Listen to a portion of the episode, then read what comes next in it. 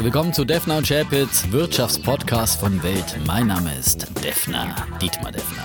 Mein Name ist Chapitz, Holger Chapitz, Episode Nummer 17, lieber Defner. Und es ist keine normale Folge, weil der Defner Nein, nämlich hat meint. gesagt, Bella ciao, Bella ciao, Bella ciao, ciao, ciao. Was will er uns sagen? Ja. Er geht in den Urlaub, will er Nach sagen. Italien. Oder Ah. er singt es. Ja, Hast du noch ein Lied? Ja, da komm. bestimmt ganz viele über Italien. Wir sind schon auf dem Brenner. Wunderbar. Gut, ähm, es soll aber jetzt keine Serie über Musikstücke geben. Defners beste Hits. Wohl, das könnte ich mir vorstellen, das können wir auch mal machen. Können wir auch mal Sondern machen. es geht Meine darum, Playlist, ja. damit sich jeder so einen Urlaub wie der Defner leisten kann, mit Ryanair nach Sizilien zu fliegen. Oder Soll's- vielleicht ein bisschen mehr. Ja. ja, oder so vielleicht ein bisschen weiter, vielleicht mal eine Fernreise, ja.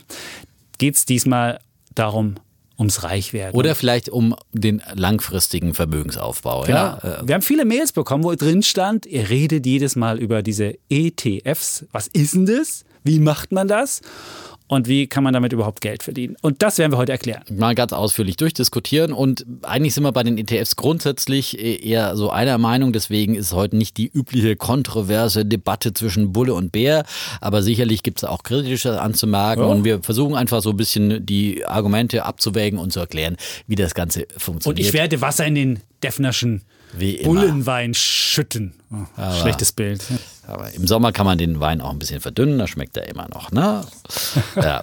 Und wir haben gedacht, okay, wir versuchen der erstmal, wie gesagt, also man wird immer wieder gefragt, auch von Leuten jetzt, die Ja, ich, diesen ich, äh, Dings ich, ich würde das mal ja, vorlesen. Ja, ich, würde Beispiel. gern, ich würde gern beginnen, mein Geld etwas rentabler anzulegen, schreibt Henrik. Jedoch habe ich absolut keine Ahnung, wie oder wo man in die Thematik einsteigt.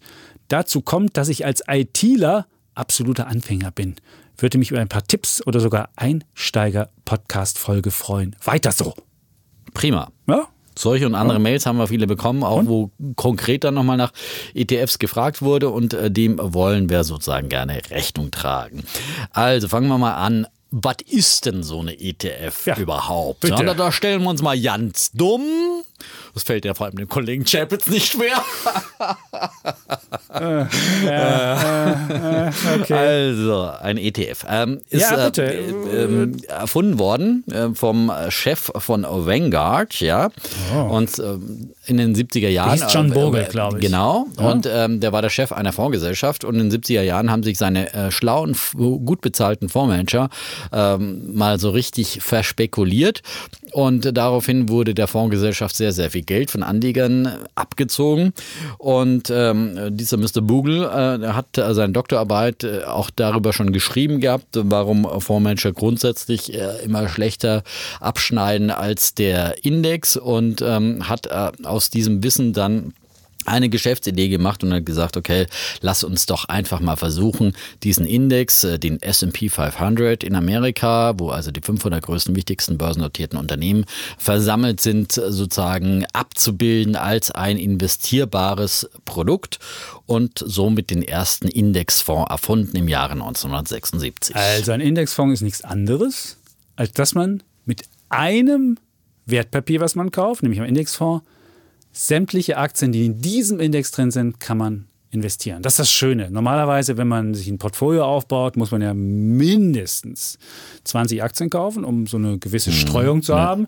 Man darf ja nie alle Eier in einen Korb legen. Genau. Und das ist das Schöne an diesen Indexfonds. Man kann so mit einem relativ kleinen Geld einen ganzen Index kaufen. Und man kann also Mhm. die ganze Welt damit kaufen, mit 50 Euro beispielsweise. Genau, weil es eben Indizes gibt, die die ganze Welt abbilden, also sozusagen ein Weltaktienindex äh, und natürlich auch verschiedene Branchen und so weiter und so fort gibt es solche Indizes und deswegen kann man mit ganz, ganz kleinen Beträgen, zum Beispiel auch in Form Oh. von Sparverträgen, dann eben regelmäßig da ansparen. Bisher gab es Das heißt ETF. Mhm. Haben wir ETF. schon gesagt, warum das ETF Nein, heißt? haben wir noch nicht gesagt. Dann sagen wir das jetzt mal. Sag's doch mal. Exchange Traded Fund, weil diese Fondsvehikel werden an der Börse gehandelt. Und dann kann man die kaufen über eine gesamte Börsensitzung.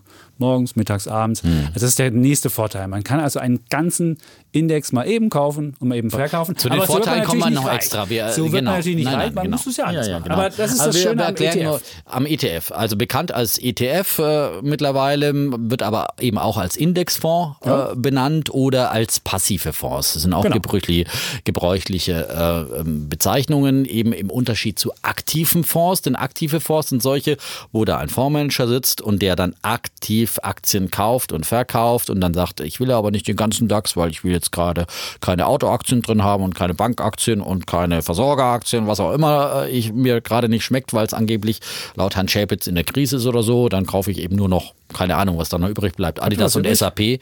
Ja. SAP ist ein erfolgreiches ähm, Adidas auch, ja, Adidas auch. ja, ja, wunderbar.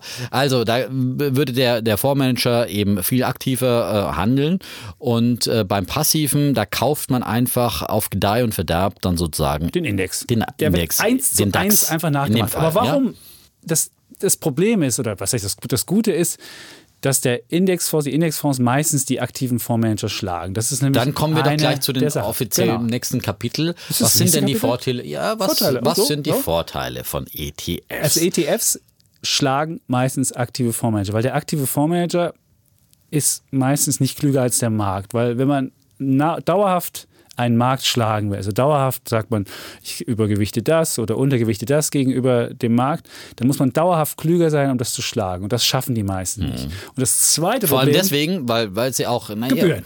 Naja, jetzt lassen wir uns erstmal beim ersten bleiben. Also, äh, es ist wirklich erwiesen, dass 80, 90 Prozent der Fondsmanager auf lange Sicht, also auf längere Sicht von fünf, zehn Jahren, das schafft mal ein Fondsmanager in ein paar Ausnahmejahren, wenn er ein glückliches Händchen hat, äh, eben, aber schon bei fünf Jahren wird es merklich weniger, dieser Anteil. Ähm, und eben bei zehn Jahren noch weniger. Meiner Meinung nach liegt es ja eben an dieser Psychologie, die wir hier auch oft diskutieren, dass eben äh, die Gier und die Angst genauso bei den Fondsmanagern äh, regiert und die dann oft eben, wenn es runtergeht, dann Aktien verkaufen, weil sie dann nicht da sitzen wollen und Aktien im Portfolio haben, wenn gerade mal wieder eine Krise ausgerufen wird und ähm, umgekehrt auch äh, sich zu sehr von Gier leiten lassen und dann möglicherweise überteuerte Werte kaufen. Und, eben die, feige sind sie auch, weil die meisten sind nämlich nicht so, dass sie große Wetten eingehen. Also die meisten machen das nämlich so, dass sie sagen, oh, ich habe jetzt hier den DAX, ich mache mein Portfolio vielleicht so ganz klein wenig, ein bisschen mehr Deutsche Telekom, vielleicht ein klein wenig weniger VW, aber nicht so richtige Wetten machen die meisten nicht, weil sie zu feige sind. Wenn ich nämlich Wetten eingehe und damit falsch liege, dann habe ich gleich ein Problem. Wenn ich aber einfach so ein bisschen mitlaufe, Mitläufer haben noch nie Probleme bekommen Ja, und deswegen, das genau. ist halt auch ein weiteres Problem. Und dann Genau. kommen wir hier zum Und zweiten. deswegen sind sie dann eben in 80 Prozent der Fälle schlechter als der Markt. So. Und das Problem an diesen Fondsmanagern ist, dass sie verdammt viel Geld verdienen, ja, und ihre Porsches äh, dann eben auch finanziert werden wollen. Und äh, dabei sind sie schlechter als der Markt. Also sie schlagen noch nicht einmal den Durchschnitt und dafür verlangen sie aber verdammt hohe Gebühren. Die liegen in etwa bei einem aktiv gemanagten Fonds. Und jetzt kommen wir eben beim, zum zweiten Vorteil von ETFs, dass sie wesentlich preisgünstiger sind, weil bei einem aktiven Fonds liegt die Gebühr etwa die jährliche Managementgebühr bei 1,5 Prozent. Bis zwei teilweise. Bis zwei teilweise und teilweise sind Fondsmanager noch so frech und verlangen dann, wenn sie irgendwie eine Überperformance haben, davon nochmal Gewinnbeteiligung. Aber Verlustbeteiligung wollen sie natürlich keine zahlen. Das ist ganz klar, ne? nur Gewinnbeteiligung. Also vollkommen falscher Anreiz. Ähm, Und bei ETFs, da sind die Gebühren eben viel, viel äh, geringer. Die Managementgebühren Ja. pro Jahr, die liegen so bei 0,1 bis 0,5 Mhm. Prozentpunkte. Aber warum, warum es auch so teuer ist, diese aktiv gemanagten Fonds, da ist auch eine Vertriebsgebühr mit genau drin. der Und sogenannte Ausgabeaufschlag. Nicht nur das, nicht nur aus, selbst aus der laufenden Gebühr, selbst aus diesen 1,5 Prozent, äh, die ich gesagt habe, fließt ein Gutteil auch als Bestandsprovision. Das ist Echt? nicht nur Immer ja, noch? jedes Jahr. Und das ist das Problem. Aber vorher gibt es ja schon den Der Ausgabeaufschlag, auch der in der. Regel 5% beträgt beim aktiv gemanagten Fonds. Und den muss man Ja. erstmal wieder rausholen. Den muss man erstmal dann noch rausholen. die jährliche, jährliche Mhm. Gebühr Und von dann- 1,5. ja. Und dann müsste man als Fondsmanager eigentlich schon pro Jahr 2 Prozentpunkte besser als der Markt sein, um überhaupt Ja. die Chance zu haben zu schlagen. Und deswegen ist der aktive Fonds in der Regel schon strukturell benachteiligt, weil er schon die Gebühren hat, Ja. die er nicht schafft. Aber trotzdem wäre natürlich, äh, weil es ein Ausgabeaufschlag, also eine Vermittlungsprovision für den Verkäufer, was ja in der Regel der Bankberater ist, äh, werden diese aktiven Fonds äh, eben sehr, sehr aktiv und sehr gerne verkauft. Und wenn Sie zur Bank gehen oder wenn ihr zur Bank geht und sagt, ich will jetzt mal einen ETF haben, dann sagt der Bankberater wahrscheinlich, findet er tausend Argumente, warum es ganz schlecht ist, einen ETF zu kaufen, weil man da schon sehr aktive Anleger sein muss, muss man sich schon sehr gut informieren und so weiter. Und das ist wirklich nur was für Leute, die da sehr, sehr, äh, versiert sind.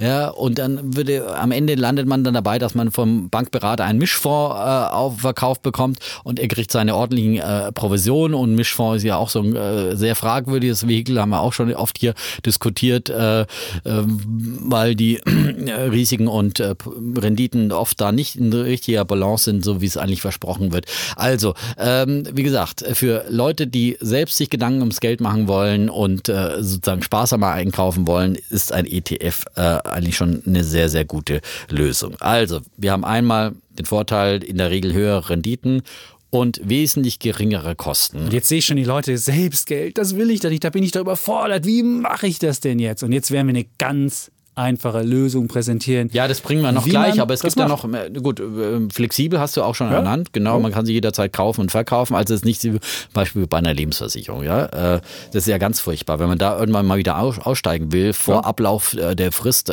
dann ist es ja wirklich ganz problematisch, weil man dann sozusagen die ganze Provision, alles geht flöten, man muss oft noch Strafdings bezahlen. Und das ist genauso ist beim aktiven Fonds auch, wenn man jetzt nach zwei Jahren sich anders überlegt und sagt, oh Mensch, jetzt will ich doch lieber eine Wohnung kaufen und so weiter, verliert man natürlich auch diese, diese Ausgabeaufschläge und so weiter und so fort. Äh, beim ETF kann man jederzeit aussteigen, sind sehr, sehr äh, vielseitig, ja. Oh. Und sie sind sicher. Und ähm, zum Beispiel, es sind Und ja. das sind aktive Fonds auch. Das, Das muss sind man aktiv, da muss man auch fairerweise sagen, aber es gäbe ja zum Beispiel noch die alternative Indexzertifikate, Das wo man auch einen anderes. Index abbilden kann. Aber ein Zertifikat ist immer eine Inhaberschuldverschreibung und wenn die Bank dann pleite geht, dann geht möglicherweise das Zertifikat Das heißt auch möglicherweise? pleite. Ja, geht, geht. Dann Meistens. geht, Wir haben es ja bei Lehman Brothers Bei Lehman Brothers gesehen. hat man es gesehen, wo auch viele Leute äh, da investiert haben in Index, über Indexzertifikate und das Geld war dann futsch. Da muss man ganz klar sagen, beim ETF ist nicht. Das ist das sogenannte Sondervermögen, wie auch beim aktiven Fonds. Also es ist ein extra Topf sozusagen, der nichts mit der Insolvenzmasse der Bank zu tun hat. Wenn die Bank pleite geht, ist dann dieser Topf äh, des Sondervermögens immer noch da. Das ist einfach auch wichtig äh, festzustellen. Ja, und damit kommen wir dann quasi zu den Nachteilen von ETFs. Es gibt natürlich eben auch Nachteile und es Ja. gibt auch sehr viel Kritik äh, von ja, auch großen Institutionen, die dann sagen, oh, äh, da gibt's auch natürlich äh, Gefahren bis hin zur Gefahr für die weltweite Finanzstabilität. Das darf man auch nicht aus dem Auge lassen, was da an Kritik kommt. Ähm, da haben wir zum Beispiel auch schon äh, Zuschriften auf, äh, bekommen von Zuschauern. Aber du bist ja eigentlich immer für, du bist ja, hast ja Ich gesagt, für du willst ja Kritik ja das Wasser in den ja Wein gießen. Also, was einfach- sind denn für aus deiner Also der Sicht die Nachteil, größten es gibt, es gibt zahlreiche Nachteile. Ein Nachteil ist natürlich der Erfolg von ETFs, der jetzt nicht unbedingt in Deutschland so groß ist, sondern in Amerika, hat dazu geführt, dass jeder ganz viele Indexfonds auflegt. Das ganze Universum jetzt mittlerweile so unübersichtlich geworden ist. Dann gibt es noch gehebelte ETFs, dann kann man sagen, oh, da habe ich dreimal den DAX und viermal den DAX, dann kann ich auf fallenden DAX und steigenden DAX und so weiter. Das ist ein Riesennachteil. Also Jemand, der sich jetzt dem, dem Phänomen ähm, widmet und am Anfang da hinguckt, sagt sich so, oh, jetzt habe ich so vielleicht 1000 ETFs und ich weiß gar nicht, wie ich es machen soll. Das ist ein Nachteil. Du hast einen, zweiter, einen weiteren Nachteil angeschaut, wenn alle Leute jetzt in ETFs anlegen, dann fließt das Geld ja automatisch rein und raus, ohne dass da ein Fondsmanager noch da ist, der vielleicht sagen würde, oh, Moment mal, jetzt eine Panik und vielleicht können wir hier mal kurz die Pause-Taste drücken. Das geht einfach so ungefiltert in den Markt rein und raus. Und man kann feststellen, seitdem das Volumen der ETFs gestiegen ist, dass Märkte viel stärker, also Aktien, unterschiedliche Aktien viel stärker miteinander korrelieren. Also, dass alle Aktien in die gleiche Richtung gehen. Das gilt vor allen Dingen dann, wenn die Märkte fallen, weil dann auf einmal so eine Art Herdenbewegung losgeht und die ETFs können diese Herdenbewegung wirklich verstärken. Die Und das können ist- sie ist- verstärken, aber man muss auch sagen, dass die aktiven Fonds ja meistens auch dann in Panik verfallen, die aktiven Fondsmanager genauso verkaufen, wenn ein Börsencrash da ist und damit eben auch die Crashs äh, verstärken, weil keiner will dann auf seinen Positionen sitzen, äh, wenn es heißt, hier war ein Crash und du, du bist voll investiert. Also das ist genauso eine Herde, die äh, oft äh, sozusagen psychologisch stärker getrieben wird und äh, ja, wenn das so wäre, äh, Ja. dann hätte ja der aktive Fondsmanager einen ganz deutlichen Vorteil und Hätte wenn er er so klug wäre. Bisher ist es ja aber, Aber nachweislich nicht, weil er es nicht hinbekommt. Ja, er, Er bekommt es ja nicht hin. ja. Ja. er bekommt es nicht hin. Und irgendwann, natürlich, wenn alle Welt mal in ETFs investiert, dann hat natürlich der aktive Fondsmanager irgendwann ein, ein, einen Vorteil, weil dann kann er leicht auf sozusagen zum Beispiel auf ein äh, äh, Unternehmen setzen, das dann kurz bevorsteht, in einen Index aufzusteigen, Ja. das dann bestimmt einen riesen Kurssprung machen würde, wenn plötzlich alle ETFs dieser Welt dieses Unternehmen kaufen würden. So, Das und dann wäre, dann hätten theoretisch, dann hätten theoretisch natürlich wieder Aktienfondsmanager ein, ein, ein Vorteil. Und deswegen wird sich der Markt ja dann auch ausgleichen. Deswegen deswegen, man überlässt es am besten den Markt, ja, äh, zwischen aktiven und passiven Investments auszugleichen. Und es gibt ja viele andere, da gibt es ja Algo-Trader, also äh, Algorithmen, die dann irgendwie aktiv Aktien handeln. du, Äh, da gibt es Unternehmen, die Aktien zurückkaufen. aber Also es gibt ja Sache- viel mehr. ja, natürlich. es wird nie Aber- so weit kommen, dass nur ETFs Aber den es Markt ist mittlerweile bestimmen. so, das sind so einzelne- theoretische Risiken, die einzelne- wird es dass- nicht nein, geben. Einzelne ne? Marktsegmente werden schon von ETFs dominiert. Das gibt es beispielsweise im High-Yield-Bereich, also wenn es um Hochzinsanleihen geht, das sind ETFs mittlerweile ähm, wirklich marktdominierend. Das ist im Credit-Bereich so, wenn du so einzelne freakige Konstruktionen hast. Ja. Und dann kann es halt sein, dass der ETF mit dem Markt wackelt. Und das ist schon ein Problem. Das darf man nicht verschweigen. Aber wenn man Aber den richtigen ETF einfach auf mal den marktbreiten Ja. ETFs hat, Ja. hat man das Problem nicht. Aber ein anderes Problem, was auch immer wieder genannt wird, ist, ETFs führen in den Sozialismus. Und das ist ganz einfach so, weil ja das Geld unabhängig vom Unternehmen einfach reinfließt. Wer im Index drin ist, da fließt das Geld einfach rein. Ob das Unternehmen gut ist oder schlecht ist, ob es sich Mühe gibt, ob es gute Gewinne, schlechte Gewinne, irgendwas macht, es fließt halt einfach rein. Und das ist halt so eine Art gleichmacherischer Effekt, weil das Geld kriegt jeder. Und normalerweise ist ja ein Markt dafür da, den guten Unternehmen das Geld zu geben und den schlechten das Geld zu entziehen. Und in der ETF-Welt, wo alles Geld immer in eine Richtung reinfließt, egal ob gut oder schlecht, hast du halt diesen sozialistischen Da muss Effekt. man das ist immer sagen, ein, ja, ein Effekt. Sozialismus eben, aber auch nicht, dass es gleich überall verteilt wird. Es wird halt nur auf die Elite in dem Fall verteilt, nämlich auf sozusagen die Champions League. Ja, dann kann man sagen, okay, alle, die in der Bundesliga sind, die kriegen dann eben äh, Geld, in die wird investiert. Ähm, aber äh, es gibt ja diesen selbstreinigen Prozess. Eben, das ist auch der Vorteil an Index Investing, dass man nicht einfach nur in 30 äh, zum Beispiel DAX-Werte investiert und dann da sein Geld liegen lässt, sondern dieser Index ist ja auch ein dynamisches äh, Wesen, äh, das sich ja ständig verändert. Also es gibt ja jetzt wieder zum Beispiel im September wahrscheinlich einen Austausch im DAX. Die Commerzbank steigt ab, ja, weil sie einfach schlecht gewirtschaftet hat und äh, Börsenwert verloren hat. Und Wirecard, ein aufstrebendes, äh, innovatives äh, Unternehmen, steigt auf, ja, äh, weil es mehr wert geworden ist. Und deswegen ähm, setzt sich dieser Index immer wieder neu zusammen und man hat etwas Dynamisches, ohne dass man selber als Anleger aktiv werden muss und sozusagen diesen Index anpassen Aber muss. wenn es nur noch So. ETFs gäbe, gäbe es diese Dynamik wenn's- nicht. Das wollte ich nur dazu Gut, sagen. aber das, wie ist gesagt- ja der, das, ist ja, Ja, die, das aber ist ja die Kritik an der ist- ganzen ja, Geschichte. das ist aber du eine nimmst theoretische, die Dynamik, ja. du nimmst Ja. die Dynamik dem, Ich sage dir aber weg. nur, das ist eine theoretische Es ist Geschichte, das wird theoretisch, nicht passieren, ja, Äh, weil es immer dann irgendwelche Marktineffizienzen gibt, die dann Schlaue wieder ausnutzen und wenn man dann wirklich auch sozusagen als dummer Fondsmanager vielleicht äh, mehr Geld verdienen kann, äh, dann ist es ja auch wieder gerechtfertigt, aktive Fonds zu kaufen. Bis dahin sind, äh, sind äh, ETFs einfach die bessere Wahl, weil sie günstiger sind und weil sie mehr Rendite bringen. So. Ähm, man muss aber die richtigen, ja? man muss die richtigen Man nehmen. muss die- das ist das wirklich ri- wichtig. muss die richtigen nehmen. Ne? Und aber ich wollte jetzt nur noch mal heraus, eben eben, wenn man einen Index kauft, braucht man eben auch keine Angst haben, dass jetzt irgendwie vielleicht der auf einmal pleite geht, ja, weil ein zum Beispiel ein Index, ein weltweiter Index auf ähm, äh, alle ähm, Aktienindizes äh, vereint, äh, der MSCI Welt oder Welt All Countries vereint eben ist so sowas dann wie die Champions League der Welt, ja, wo die eben die größten Unternehmen der Welt aus allen Ländern drin sind. Das sind natürlich die äh, auch, die man kennt. Apple ist natürlich äh, momentan äh, das größte börsennotierte Unternehmen, ist natürlich da am stärksten gewichtet, aber dann sind eben die Marktführer aus allen Ländern automatisch drin. Und dann, wie gesagt, und wenn diese, wie eine Nokia zum Beispiel, da einfach sozusagen eines Tages plötzlich an nicht mehr erfolgreich sind, dann steigen die auch relativ schnell aus solchen Indizes ab und dann hat man eben keine Leichen automatisch in diesem ETF-Keller, sondern der ETF und dieser Index erneuern sich selber und man kann einfach sozusagen auf lange Sicht, auf lange Jahre dann investiert bleiben oder permanent über Sparplan da weiter investieren. So. Man muss also nicht jedes Mal drauf gucken, ob man Genau. auch wirklich noch die richtigen Unternehmen hat, ob die gut Der laufen. erneuert sich selbst, der Index. Das ist das Schöne. Ja. Ja, genau.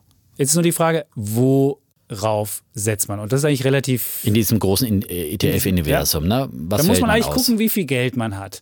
Und das Wichtigste ist, dass man, wenn man anfängt, so eine Basis hat. Also wirklich ein Basisinvestment. Und wenn man nur wenig Geld zum Anlegen hat, man kann ja mit 25 ähm, Euro beispielsweise im Monat anfangen, dann muss man Über halt einen Sparplan, ein, muss man dazu genau, sagen. Ne? Dann Genau. muss man ein Basisinvestment schaffen. Also man kann, man kann ja zweierlei anlegen. Ja. Vielleicht sollte man das auch nochmal Genau. sagen. Man kann entweder natürlich sich ein Depot bauen, weil man sagt, ich habe jetzt gerade hier 10.000 Euro äh, geerbt oder was auch immer oder Bonus bekommen oder was auch immer. Ich möchte jetzt einfach mal mit 10.000 Euro einsteigen. Dann kann man sagen, okay, ich baue mir ein ETF-Portfolio Genau. auf. Ja?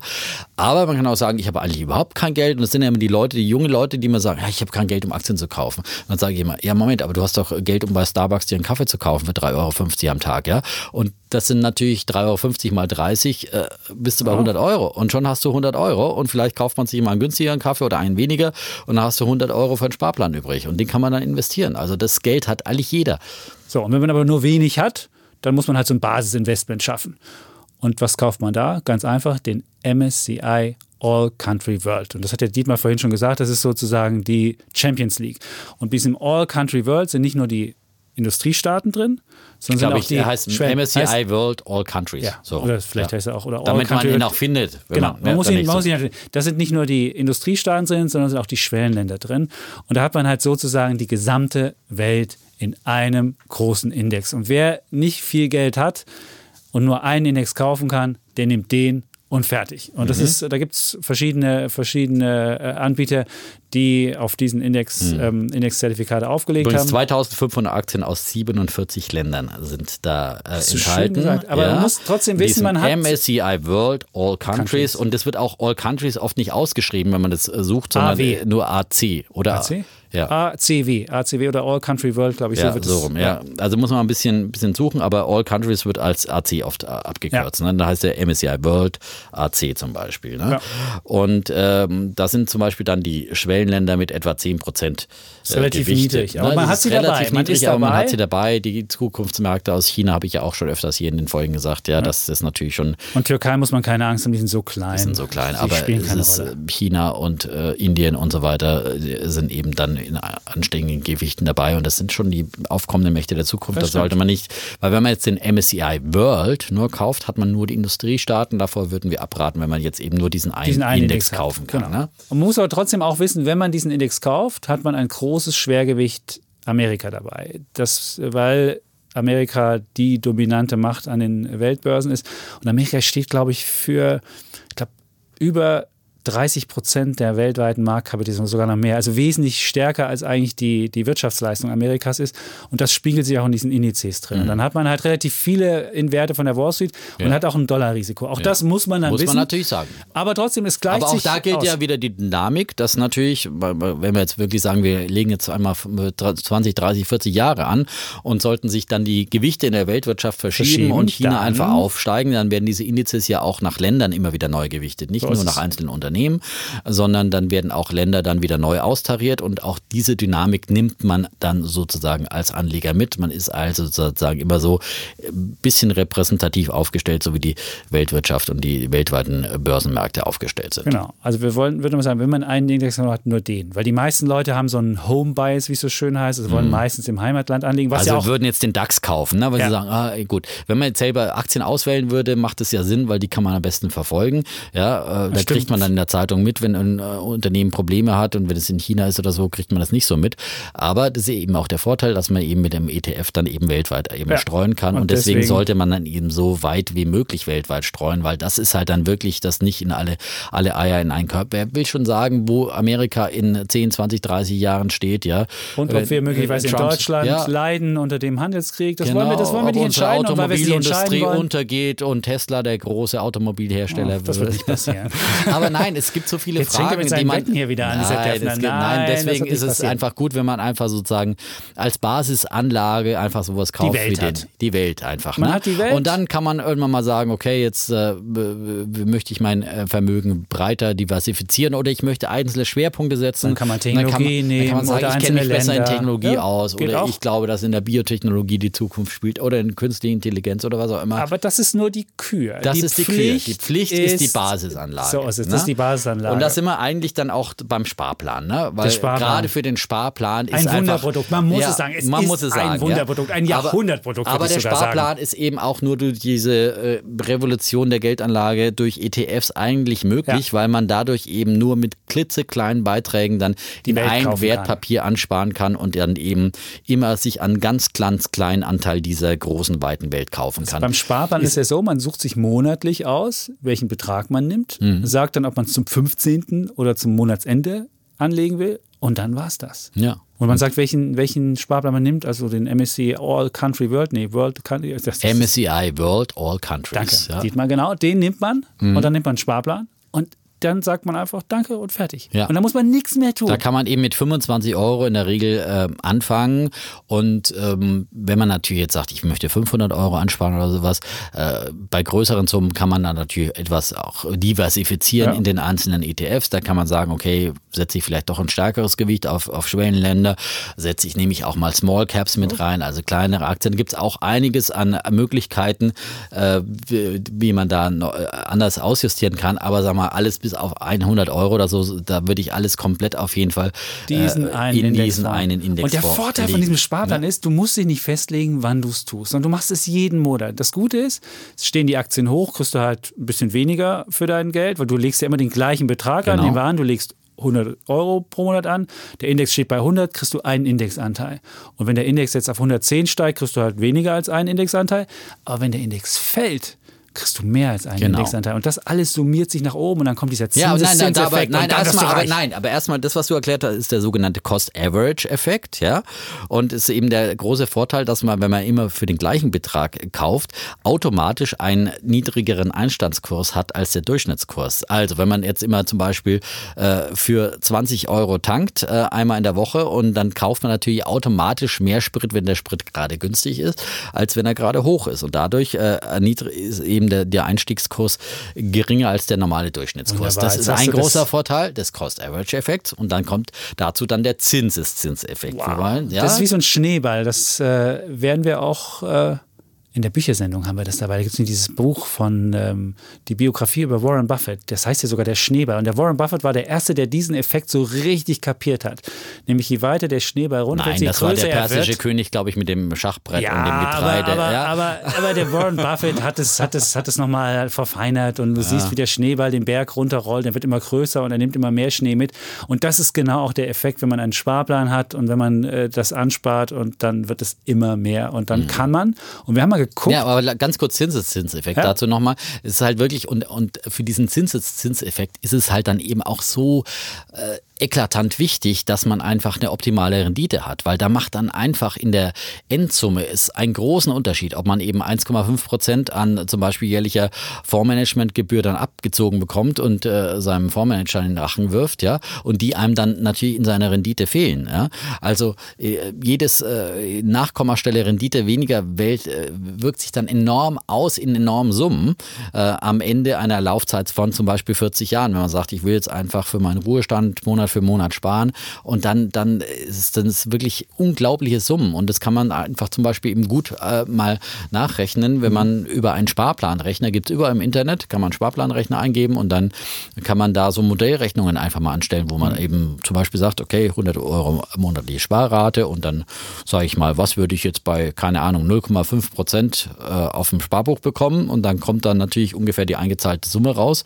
Und wenn du halt dann natürlich äh, mit äh, Renditen, wie zum Beispiel der DAX hat ja 8,2 Prozent Rendite in seinen ersten 30 Jahren, die wir heuer gefeiert haben, bekommen. Äh, S&P 500 hat teilweise in den letzten 70 Jahren äh, äh, über, über 10 Prozent Mhm. an Rendite erwirtschaftet. Das sind so Renditen, also 8 bis 10 Prozent kann man durchaus erwarten an ist es. Aktienmärkten und auf lange wenn Sicht. Mhm. Du, wir haben es ja mal ausgerechnet, wenn du das Kindergeld, ich glaube, es ist bei 192 Euro, wenn du das anlegst und das dann auch noch weiter anlegst, wenn das Kind schon nicht mehr Kind ist, Mhm. bist du nach 44 Jahren, wenn du am Aktienmarkt das anlegst, Millionär. Und das ist faszinierend. Das ist unglaublich. Mit Ja. so kleinen Summen kann man Millionär werden. Mit ja? Kindergeld. Ja. Ja.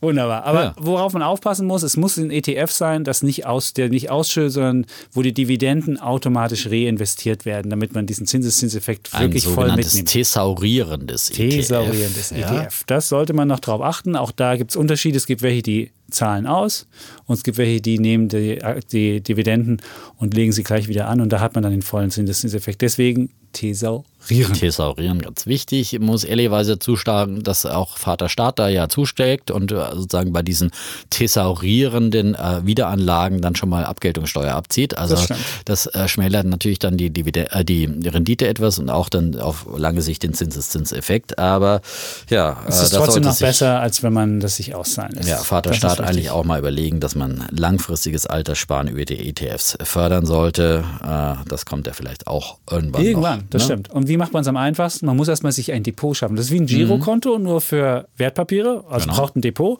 Und das macht man am besten. Man kann natürlich zu seiner Hausbank gehen, aber das ist meistens relativ Man teuer. kann erstmal hingehen und sagen, hallo lieber Berater, äh, ich habe da von Devon Chapitz gehört, ETFs, äh, das wäre doch eine günstige Anlage, bei sagen, der du nicht so viel "Ah, verdienst. Wir hätten einen Mischfonds, würdet ihr sagen. Ja, genau. Ja, So ist es. Also, wird nicht erwähnt, funktionieren. Ne? Wird Deswegen- wahrscheinlich nicht funktionieren oder die ETF-Gebühren sind dann sehr, sehr hoch, bei der, weil er sagt, hier, muss ich jetzt meine Beratungsgebühren drauf So ist es. schlagen. Und dann ne? hat man, dann hat man nämlich, auch wenn man Wertpapiere kauft, auch als Sparplan kann man teilweise sehr hohe Gebühren machen. Mhm. Deswegen, wenn man feststellt, da gibt es hohe Gebühren, dann muss man ein neues Konto öffnen bei irgendeiner Direktbank. Ja. Da gibt es ja einige, ING, DIBA, Consors, DKB, Comdirect, Flatex, wie sie alle heißen. S-Broker sogar von der Sparkasse. Ja, und, gibt's und, alles. ja. Und dann kann man da gucken, jedes, jeder, jeder Anbieter hat noch, hat sogar ausgezeichnet, was es für Sparpläne gibt, die besonders ähm, kostengünstig sind.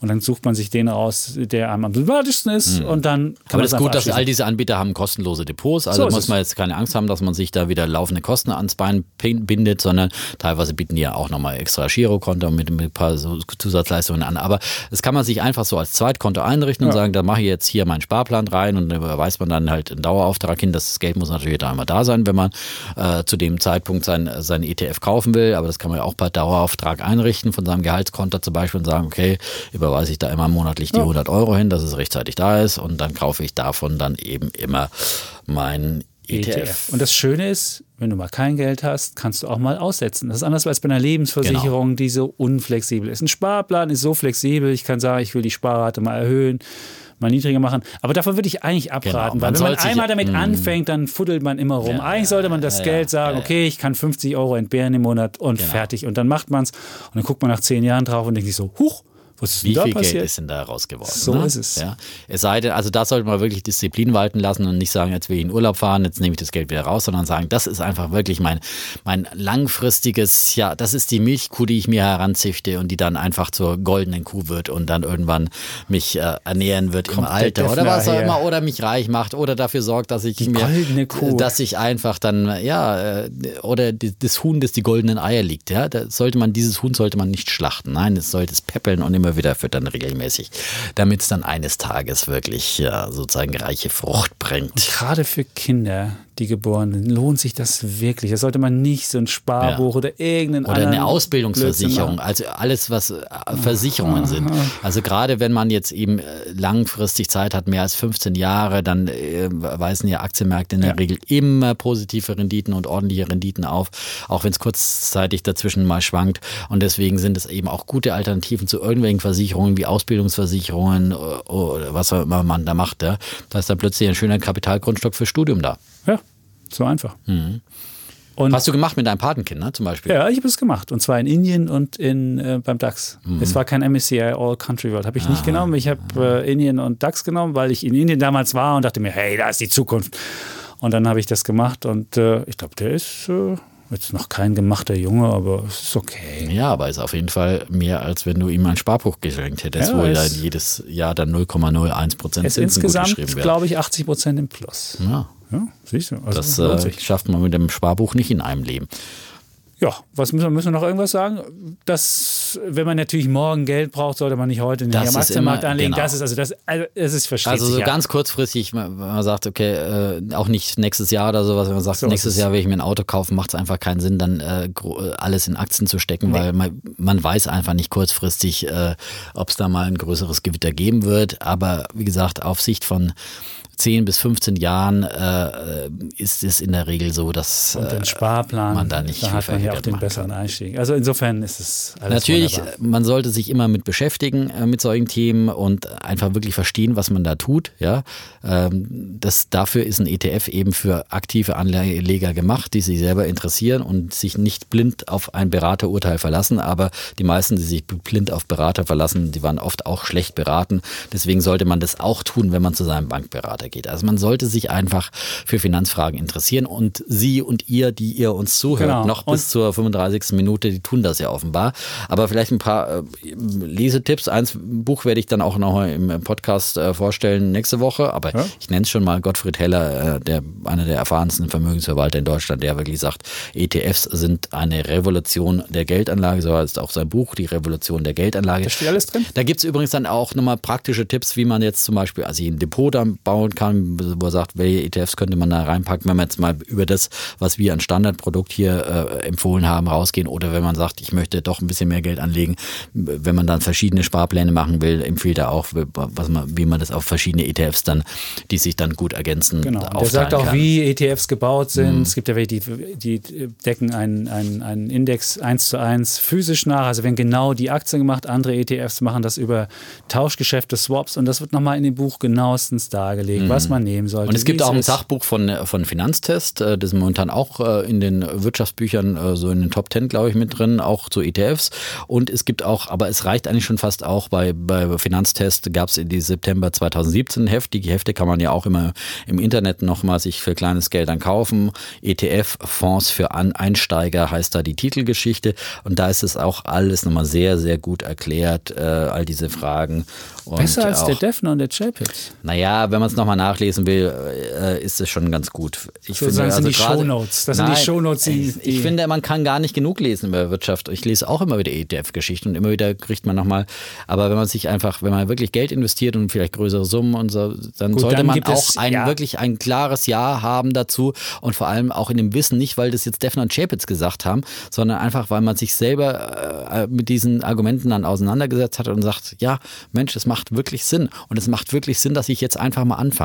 Und das Schöne ist einfach mal mit 25 Euro anzufangen und dann weh. zu sehen, wie sich das Geld vermehrt. Und Ja. am Ende des Jahres hast du vielleicht dann da nochmal mit 250 Euro Einsatz oder 500, 300 Euro Einsatz dann plötzlich nochmal 50 Euro äh, dazu verdient oder 100 Euro und plötzlich merkst du, äh, äh, dann leckst du so ein bisschen Blut, wie das an den Aktienmärkten funktioniert und sagst mal, warum habe ich das die letzten 10, 20 Jahre nicht gemacht? Ja? Und dann, Also wenn du wenn du es dann wie Warren Buffett machst, dann denkst du, jede Ausgabe, die du tätigst, rechnest du dann 20 Jahre nach vorne und sagst, oh, dann gehe ich nicht mehr zum Friseur, sondern schneide mir selbst die Haare, weil das ja umgerechnet mit Zinseszinseffekt, die 30 Euro Friseur, dann 30.000. Hm. Und eins noch von Warren Buffett, äh, der ja, also der ist ja einer der wenigen wirklich äh, erfolgreichen Investoren, die über Jahrzehnte dann die Märkte auch geschlagen haben und, und einfach besser waren als der Markt. Und selbst Warren Buffett äh, sagt, hat seiner Frau im Testament hinterlassen, dass sie doch 90 äh, Prozent der hinterlassenen Barmittel in ein ETF auf den S&P 500 investieren solle, weil er eben auch seiner Zunft nicht traut, äh, sondern er sagt, äh, Indexes,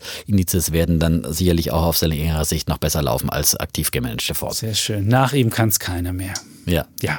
So. Ja, so viel zum Thema ETFs. Sicherlich Ja. auch nicht erschöpfend beantwortet und viele andere äh, ja, äh, Dinge. Ich glaube, wir haben die Fragen aber alle, die wichtigsten die haben wir, wichtigsten die Fragen wichtigsten haben wir beantwortet. Ja. Also ganz einfach, sich einen Broker aussuchen, dann einfach einen Sparplan abschließen, Genau. Dann muss einfach man dann, anfangen. Man muss ja, einfach anfangen. Man, und dann äh, beim Depot eröffnen, da muss man dann erst immer auch noch ein paar Risikofragen äh, äh, sagen, erklären. Wenn man natürlich in Aktien investieren möchte, muss man dann auch sagen, okay, ich bin mir der Risiken bewusst. Ja. Dann sollte man schon auch sagen, dass man ein risikobereiter Mensch ist, weil sonst äh, die verweigert einem. Risikogruppe. Ich weiß nicht, was, was ETFs für eine Gruppe sind, ist nicht die höchste. Aber schon eine ist höhere. höher- Ist ja, eine aber, höhere. es, genau, aber man, muss wenn man, man das darf jetzt da nicht angeben, dass man sozusagen ganz risikoscheu ist und überhaupt kein Risiko einnehmen Dann will, weil das Aktienmärkte sind immer mit Risiken verbunden, ja, vor allem kurzfristiger Natur, aber längerfristig gleichen sich diese Risiken meistens aus. Aber man muss natürlich, die Bank muss einen ja beraten, auf Risiken hinweisen und so weiter. Dann muss man Deswegen sagen, muss man okay, das am Anfang Ich machen. bin mir Ganz dieser genau. Risiken bewusst, ja, Ja. und dann geht es eigentlich ganz einfach und dann kann man unter Sparpläne suchen und dann findet man in der Regel fast bei allen Banken ein Produkt auf den MSCI World All Countries. Das ist schön gesagt. Ja. Und dann kann man bei Defner und Chapitz noch Wolltest du jetzt besser noch zuhören. erklären, Nein, man, kann dann, man, kann dann, man kann dann wirklich noch, noch, noch mehr dabei sein und Ja, kann sich dann ja, fragen, sein. ja, ich habe Geld selbst im Spiel. Und ähm, ja, und wenn, wenn wir von ETFs dann sprechen, dann wissen die Leute, worum es geht, weil sie selbst das haben. Und das ist doch das Schönste, wenn man selbst dabei ist. Genau, und wenn man selbst reich wird, das ist dann Wohlstand für alle. Ja, das Wohlstand ist, für alle. Ja, davon hätte Mar. Karl Marx geträumt und mit ETFs gehen sozusagen das Produktivkapital dieser Welt geht in die Hände der Werktätigen. Das ist heute möglich. Und das Geld wird auch arbeiten, wenn Sie im Urlaub sind, so wie der Defner heute. Ja. das muss man sagen. Der Defner ist ja jetzt, äh, wenn Sie den Podcast hören, liegt da am Strand in Sizilien und das Geld arbeitet für ihn. Und äh, Wunderbar. das ist wunderbar. So, das war's Ja, eigentlich, oder? das Hast war's. Noch? Haben wir was vergessen? Ich glaube, das war jetzt wirklich Wenn Sie das noch Fragen haben, Allerwichtigste. schreiben Sie wenn, uns. wenn Sie meinen, wir haben noch was vergessen, Ja. dann können wir das immer noch mal aufgreifen. Und ansonsten, wie gesagt, Mail kann man schreiben. nachlesen noch mal und unabhängig in anderen Quellen sich auch noch mal informieren. Und äh, da gibt's äh, viel auch im Internet dazu. Auch der Kollege Tenhagen bei Finanztipp schreibt auch immer wieder sehr viel über ETFs. Der ist auch ein und, großer äh, Fan ja, davon. Ja, und Ja. Finanztest grundsätzlich, äh, ähm, Finanztipp ist der jetzt. Tenhagen Ja. war früher bei Finanztest und so Ja. weiter und so fort. Also, ich meine, alle sind eigentlich Fans von ETFs, äh, weil sie einfach einfach sind. Gut, So, so, jetzt wir aber Sie können. Mail, Sie können eine Mail schreiben an, An- wirtschaftspodcast.welt.de. Ja. Und, Und, äh, ja, weiterhin, wir haben, wir haben gar nicht gesagt, bei der letzten Serie haben wir gesagt, dass man uns fünf Sterne geben kann. das kann man auch. Das kann man auch. Also wenn Sie dann reich Leute, geworden sind, ja auch. dann kann man das auch kundtun, auch drüber einen reden Kommentar reinschreiben und so bei iTunes und so. und überhaupt. Und überhaupt. Wir Reden Sie sagen darüber, abonnieren Sie uns, Ja. was auch immer. äh, Tschüss und ciao. Wir bleiben, auch wenn wir uns heute relativ einig waren, Bulle, Und Bär Defner. und Chapitz.